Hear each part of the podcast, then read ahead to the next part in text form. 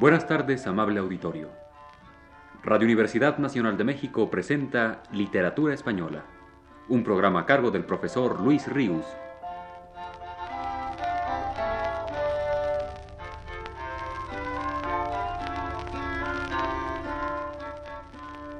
El profesor Luis Ríos nos dice en su último texto. Ignacio de Luzán personifica como ningún otro autor del siglo XVIII español la nueva estética literaria que puso fin al barroco, la estética neoclásica. Fue el autor de la famosa poética, cifra y compendio de las nuevas ideas y normas que regirían en nuestra poesía hasta bien mediado el siglo XIX. Manuel José Quintana, el poeta tan celebrado en su época como nunca antes se había visto, escribió a propósito del autor aragonés en su introducción a la poesía castellana del siglo XVIII.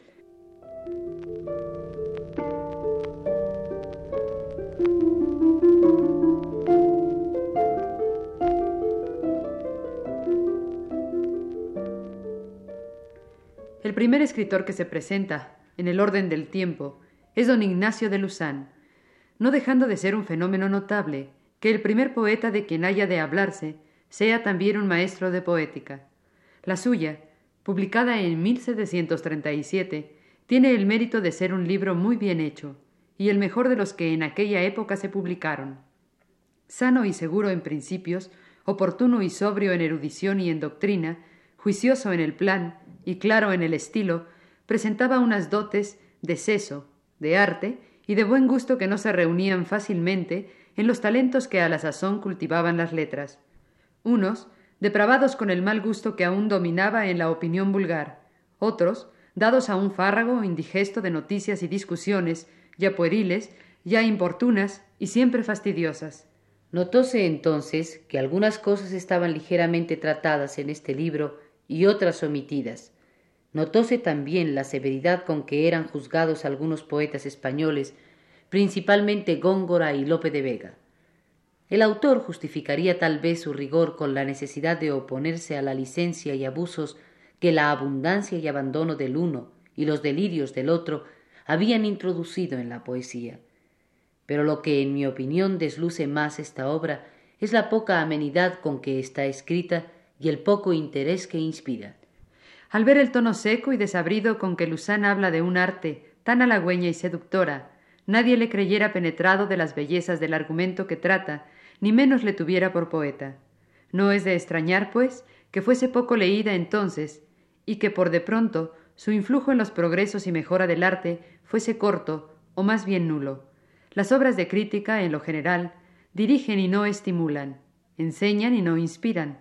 La poética de Luzán, por el modo de su ejecución, debía estar expuesta, más que otra alguna, a este efecto escaso y limitado, y útil a los maestros para enseñar, a los críticos para reprender, no podía servir mucho a los ingenios para producir. Como hemos podido notar, lo que empezó siendo elogio para Luzán acabó siendo en Quintana abierta censura, cosa que, por cierto, coincide con nuestro punto de vista actual al juzgar a nuestros poetas neoclásicos en general, juicio del que, por cierto, también no queda excluida la poesía del mismo Manuel José Quintana. Pero Quintana es ya un prerromántico, un escritor ansioso de mayor libertad, y su opinión reacciona contra la de varias generaciones anteriores a la suya, y aún contra la de la mayoría de sus contemporáneos, que indudablemente tuvieron a Luzán por guía irrebatible.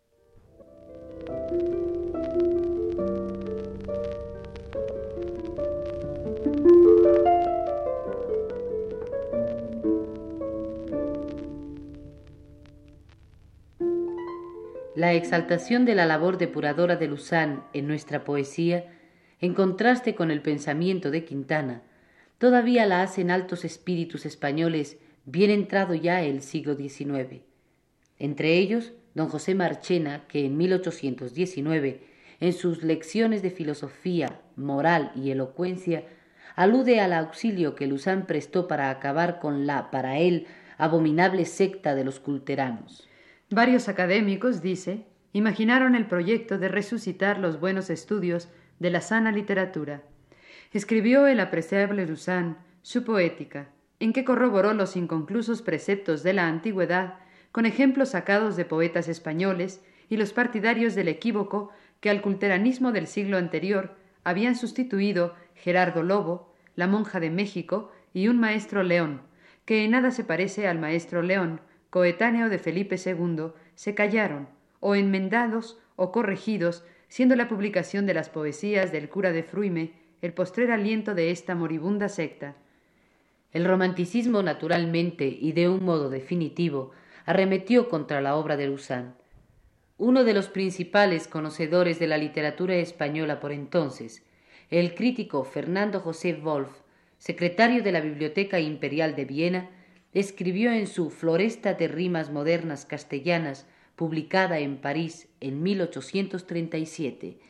Los primeros ensayos, aunque débiles y aislados, para introducir el gusto francés, los hicieron el marqués de San Juan con su traducción del Cina de Corneille, que apareció en 1713, y Cañizares con su sacrificio de Ifigenia. Mas estaba reservado el dar el primer paso decisivo en esta carrera a un poeta preceptista, que se había formado en países extranjeros y bebido la purísima agua del Parnaso francés a las orillas del Sena mismo. Este dogmatizador de la escuela galo-hispana fue don Ignacio de Luzán, que en su poética publicada por primera vez en 1737, trató de erigir un faro que, después de tantas borrascas románticas, guiase a sus compatriotas náufragos al seguro puerto del clasicismo. De aquella poética, harto conocida y decantada por los clasicistas, baste decir que en cuanto a sus principios es una mera copia de la de Aristóteles, Horacio y Boileau, escrita en un tono seco y desabrido. No es de extrañar, pues, que fuese poco leída entonces y que por de pronto su influjo en los progresos y mejora del arte fuese corto o más bien nulo. Pero Luzán no se contentó tan solo con recomendar el nuevo gusto en sus preceptos, sino también con el medio más eficaz del ejemplo, en lo cual fue ayudado por algunos amigos suyos.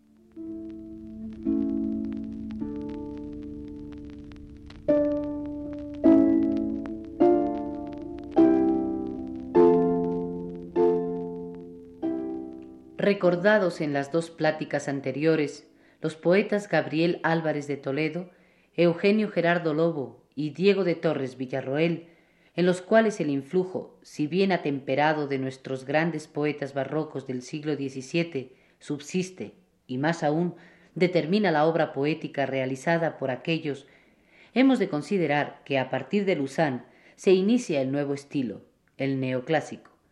Con él se inaugura una serie de generaciones de poetas que no solamente tuvieron en común el apego más o menos fiel a tal estética, sino el desmayo expresivo y el escaso vuelo de su inspiración. El propio Luzán, poeta a más de preceptista, como sabemos, dio sobrada muestra de ello, como podemos apreciarlo en este par de sonetos suyos. El título del primero dice así En el día de la proclamación del Rey nuestro Señor, don Fernando VI, y corre de esta manera.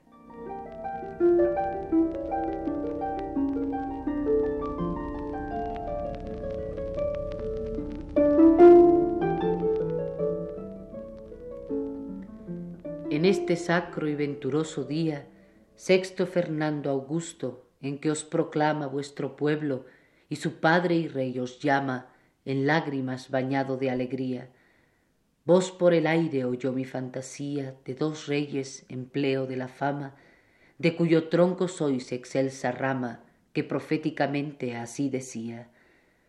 España tendrá rey de nuestro nombre, que igualará triunfando del olvido del tercero y del quinto el gran renombre. Entonces dije yo, pues si ha subido Fernando al trono, ¿qué hay de que me asombre? Hoy mismo el vaticinio se ha cumplido.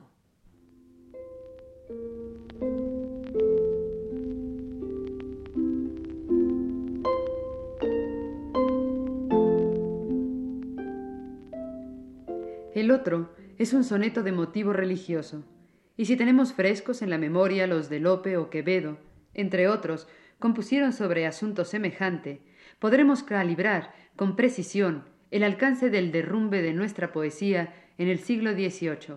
El de Luzán dice así.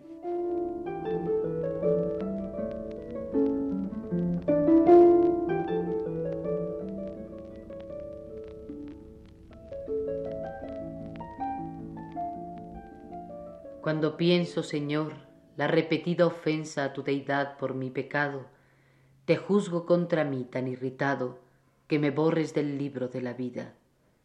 La oveja me consuela que perdida volvió sobre tus hombros al ganado, misteriosa figura del cuidado que te cuesta la sangre redimida.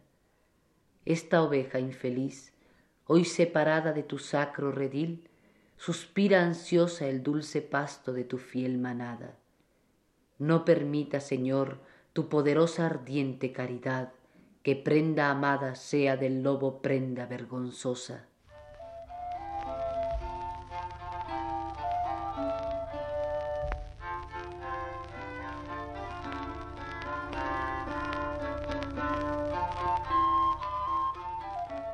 Radio Universidad Nacional de México presentó Literatura Española, un programa a cargo del profesor Luis Ríos.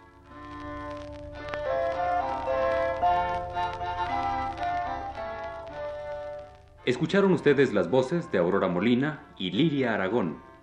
Les invitamos para el próximo sábado a las 18 horas. Buenas tardes.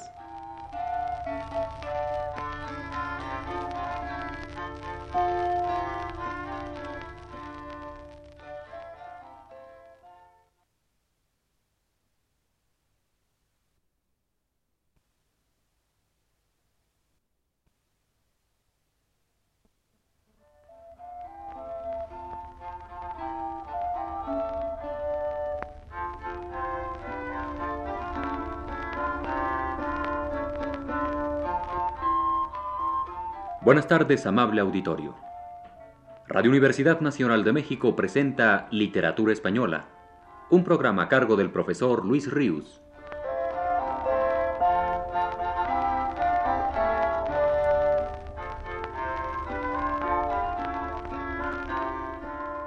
El profesor Luis Ríos nos dice en su último texto.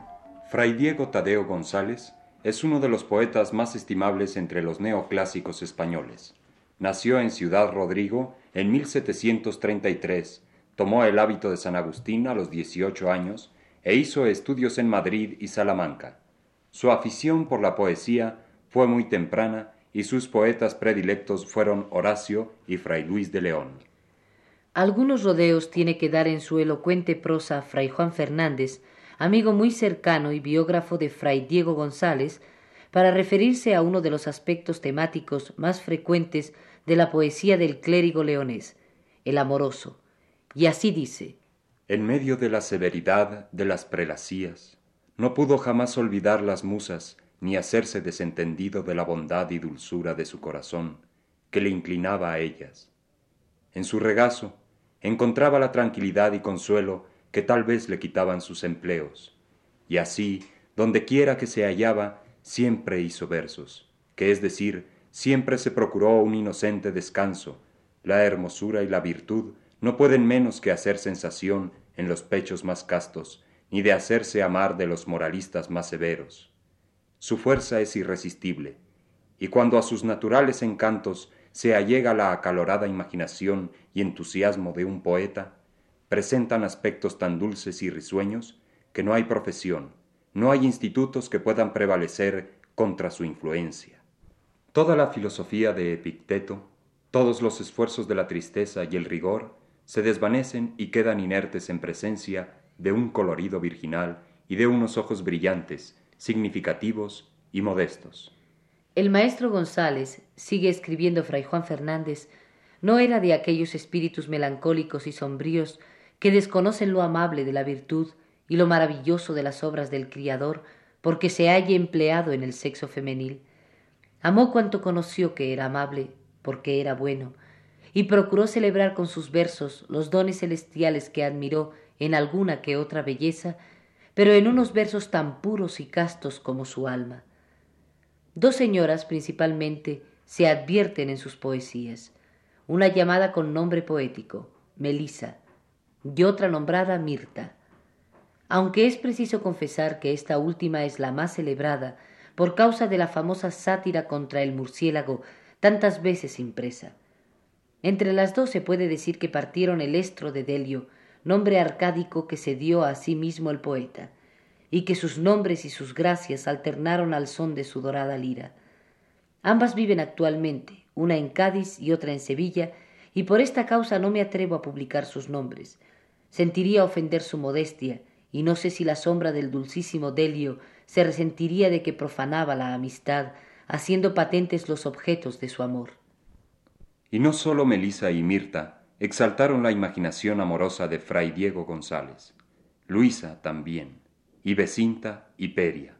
A veces Fray Diego, las más, siente celos, pero otras los da cultivando el amor de dos de sus musas al mismo tiempo. Si bien procura tranquilizar a la predilecta, declarándole en verso que en efecto lo es, como podemos ver en estos tercetos intitulados así. Delio, en la granja, da a entender a Mirta la preferencia que de ella hace respecto a Peria, bajo la metáfora de dos olivos.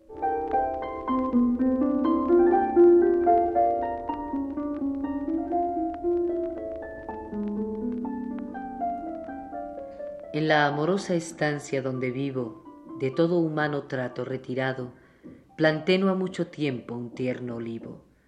Puse en él mi afición y mi cuidado. Dos veces le regaba cada día, y algunas veces estando recostado a su pie, de mis ojos le añadía el riego de un extraño sentimiento. Mi cuidado y cultivo agradecía, y lo mostraba el prodigioso aumento y como en tierra fértil y amorosa echó raíz profunda, esparció al viento la hermosísima rama en pompa airosa. Y yo, para que más prevaleciera, con mano diligente y cuidadosa, del contorno arranqué cuanto pudiera impedir el aumento prodigioso. Y con esto arraigado de manera que aunque es árbol crecido y muy pomposo, no ha podido arrancarle de mi estancia el vendaval más terco y más furioso del fruto que me da con abundancia, con sus hojas y flores aprensado, un bálsamo saqué de tal fragancia y virtud que a mis llagas aplicado, aunque yo mortalmente estaba herido, de todas las heridas he sanado.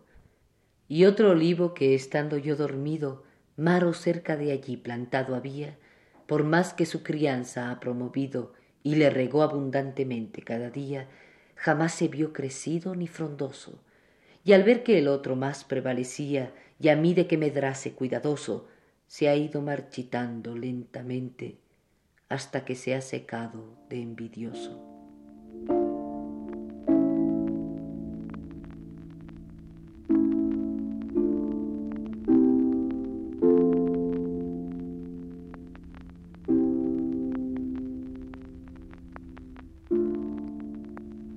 Muy bien le seguía el padre Juan Fernández el hilo de la imaginación amorosa a fray Diego González, no sólo a la muerte del poeta, sino en vida de éste, pues también él se dejaba enredar con gusto en su dulce maraña, como podemos deducir de esta Oda a Liceno. Liceno era el nombre arcádico del padre Fernández, en la cual su amigo fray Diego le expresa su asombro de saberlo triste, teniendo, como parece que tenía, a su lado a la hermosa Lisi. Triste debo estar yo, viene a decirle, y no tú, porque no tengo una amada junto a mí, cosa por cierto infrecuente en el imaginativo poeta. La oda, escrita en liras, la última de las cuales reproduce dos versos de Fray Luis de León, es esta.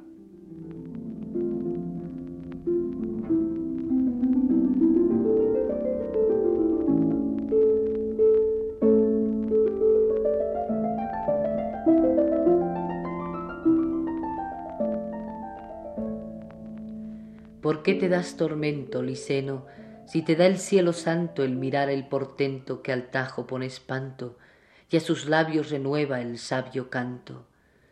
Dichoso y bien ha dado quien logra ver de Lisi la luz pura, do con modo no usado la gran madre natura cifró el numen, la gracia y la hermosura. Ver el rostro halagüeño donde mora el agrado de continuo, y nunca el negro ceño ni otro vapor malino alteró lo sereno y cristalino. Y aquel hablar sabroso entre carmín y perlas fabricado correr cual el precioso raudal recién formado sobre las puras guijas deslizado. Oh no ya ingrato al cielo torna oh caro liceno en tu cordura. Recobra tu consuelo y deja la tristura al malhadado Delio y sin ventura. Ay, si entre tantos males me fuese como a ti te es concedido el ver los divinales ojos donde Cupido reina más fuerte que su madre en nido. Dejando mi ganado del torme sargentado en la ribera, del dulce bien llevado, por doquiera que fuera, como la sombra al cuerpo la siguiera, o ya por la espesura al ciervo con saeta fatigara, o ya en la margen pura del Tajo se sentara, y su voz en las aguas resonara. Del canto suspendido, viviera de mis daños olvidado, puesto el atento oído al son dulce, acordado, del plectro sabiamente meneado.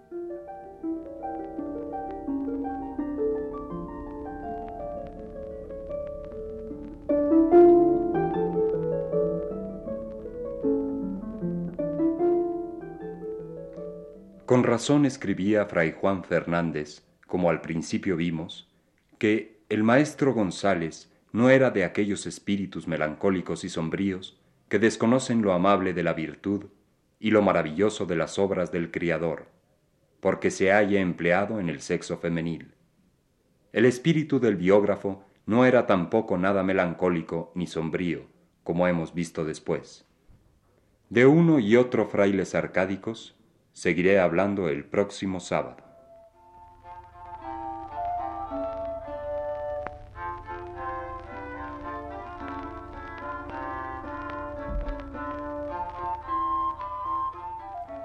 Radio Universidad Nacional de México presentó Literatura Española, un programa a cargo del profesor Luis Ríos.